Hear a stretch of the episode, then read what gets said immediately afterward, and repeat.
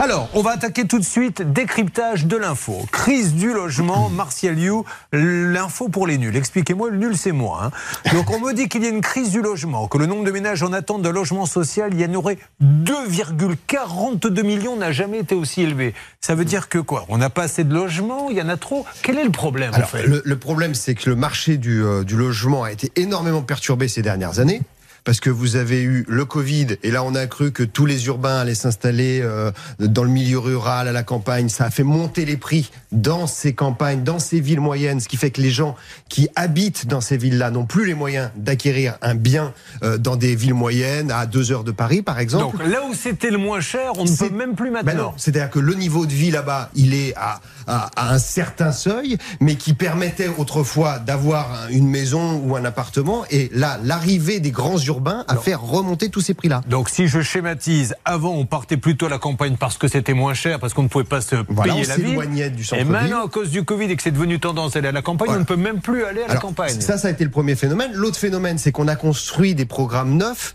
mais les gens qui sont susceptibles de les acheter n'ont plus accès au crédit parce que les taux d'intérêt sont remontés très très vite et vous avez des tas de gens qui ne sont plus acceptés par les banques. Donc ça c'est le deuxième phénomène. Donc vous vous retrouvez aujourd'hui finalement avec des gens qui peuvent pas acheter dans l'ancien parce que c'est devenu trop cher et avec des gens qui peuvent plus acheter dans le neuf parce qu'ils n'ont plus accès au crédit. Et donc là le gouvernement se retrouve face à une problématique où il est obligé de supprimer des programmes qui existaient depuis 40 ans type Pinel c'est quoi le Pinel? Le Pinel, c'est simplement de pouvoir défiscaliser en achetant un bien neuf qu'on va pas habiter, qu'on va louer, et ce bien euh, à un tarif précis, plafonné. Mais vous, vous avez une partie de vos impôts qui partent comme ça, qui vous permettent de défiscaliser. Ça, c'est terminé. Ça fait 40 ans que ça existait en France, mais simplement, comme ça, ça encourage la création de bâtiments neufs et qu'on n'arrive déjà pas à écouter ceux qui sont sortis de terre, eh ben on arrête le programme. Et alors pour la cerise sur le gâteau, c'est ceux qui achètent maintenant pour faire du Airbnb, c'est-à-dire que ceux qui veulent se loger à l'année ne peuvent plus se loger. Ça. Euh, Côte Basque, maintenant on interdit tout ce genre de location. Qu'est-ce qui se passe exactement Alors là, le, truc c'est qu'aujourd'hui, vous avez des conditions pour louer à quelqu'un euh, toute une année qui sont plus dures que pour un Airbnb.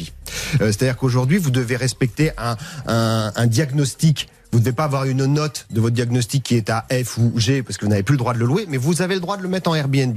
Ah Donc évidemment, tous les investisseurs vont sur le Airbnb et aujourd'hui, vous avez plein de logements dans des grandes villes qui sont réservés à des touristes, mais où les gens qui voudraient se loger là et qui habitent la ville ne peuvent plus accéder. Bon, alors du coup, les euh, décisions qui vont être prises, elles euh, vont servir à quelque chose ou vous n'y croyez que moyennement? Moi, j'y crois très moyennement parce que d'abord, c'est une problématique qui a jamais tellement intéressé le gouvernement, l'immobilier.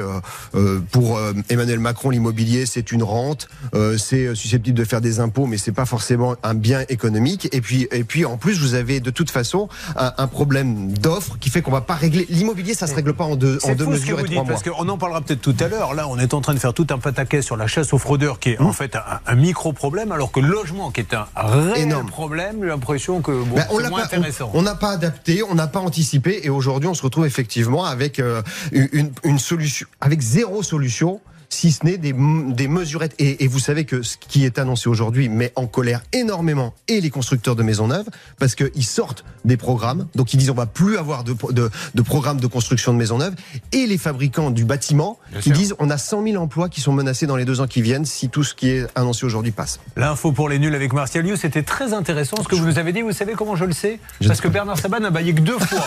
Exactement. Je qu'il était en pause. Jusqu'à 5 ou 7, il l'a fait que deux fois. C'est que quelque part, vous avez dû quand même l'intéresser.